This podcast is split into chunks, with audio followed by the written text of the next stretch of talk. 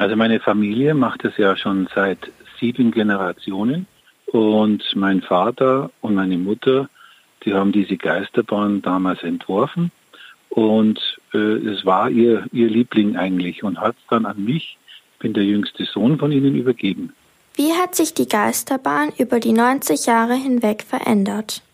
Wir haben insgesamt fünf Geisterbahnen. Also mein Bruder hat eine Geisterbahn gehabt, meine Eltern eine Geisterbahn und so kam immer wieder eine neue dazu und eine wurde wieder veräußert. Die einzige, die wir immer behalten haben, ist meine Nostalgiegeisterbahn, die ich von meinen Eltern bekommen habe. Und äh, so verändert sich äh, der Großteil der Geisterbahnen immer weiter.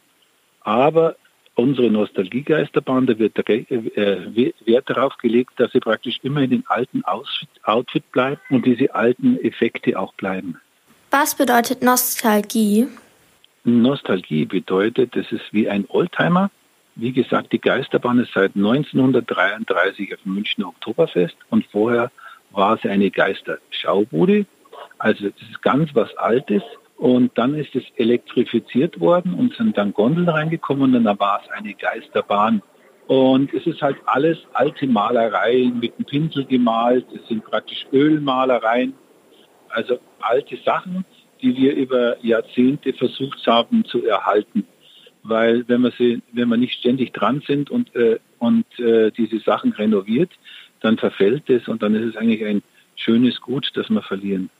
Wie baust du die Geisterbahn auf?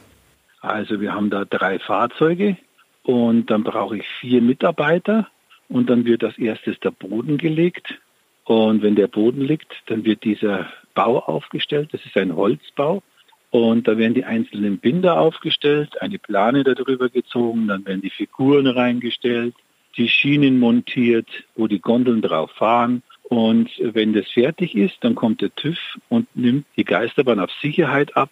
Da schaut der TÜV sehr oft drauf, dass es auch keine Probleme gibt beim Betrieb der Geisterbahn. Die Kurzwelle auf Radio Feuerwerk 92.4. Unsere Zielgruppe ist die Familie. Das bedeutet, wir haben schon Schreckeffekte, aber keine schlimmen. Also ich erhoffe mir, dass die sich amüsieren, Spaß daran haben, dass junge Leute vielleicht sich mal ein Bussal drin geben und sich kennenlernen. Und wir freuen uns, dass wir natürlich Freude und Glück unseren Besuchern geben können, auch unseren Behinderten.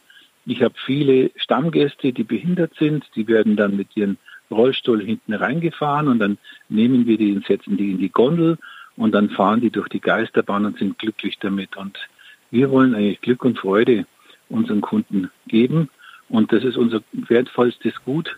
Gruselst du dich manchmal selber, wenn du durch deine Geisterbahn läufst? Ich laufe sehr oft durch die Geisterbahn. Die machen immer so Kontrollgänge. Und wenn ich dann natürlich einen Mitarbeiter drin habe und mache die Plane auf die Seite und plötzlich steht er vor mir, dann erschrecke ich selbstverständlich auch. Aber das Gros an Figuren und so, da erschrecke ich mich natürlich nicht mehr, weil ich sie über Jahrzehnte kenne. Aber ich habe viele kleine Effekte, wo die Leute richtig zusammenzucken und sich erschrecken. Ich habe draußen einen Dracula sitzen, der 22 verschiedene Bewegungsabläufe hat und der spricht zum Publikum. Oben habe ich Herman das Monster. Das ist, äh, die Figur ist auch über 50 Jahre alt, die läuft auf seine Frau zu und dann äh, kommt ein Gruselekt. Und das sind lauter so Sachen, die, wo die Leute schon über Jahrzehnte beobachtet haben. Und sie kommen halt dann immer, Mensch, wann läuft jetzt wieder das Monster? Wann kommt der Dracula? Hast du eine lustige Geschichte aus deiner Geisterbahn? Es kam einmal ein älterer Mann, der hat sein Gebiss verloren in der Geisterbahn.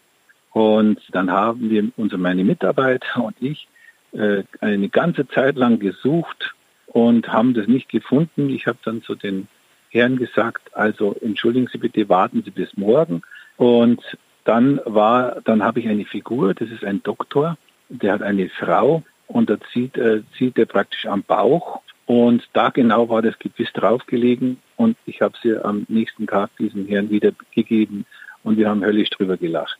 Danke für dieses Interview. Und ich freue mich, dass du so viele Fragen gestellt hast. Ich wünsche euch noch einen schönen Nachmittag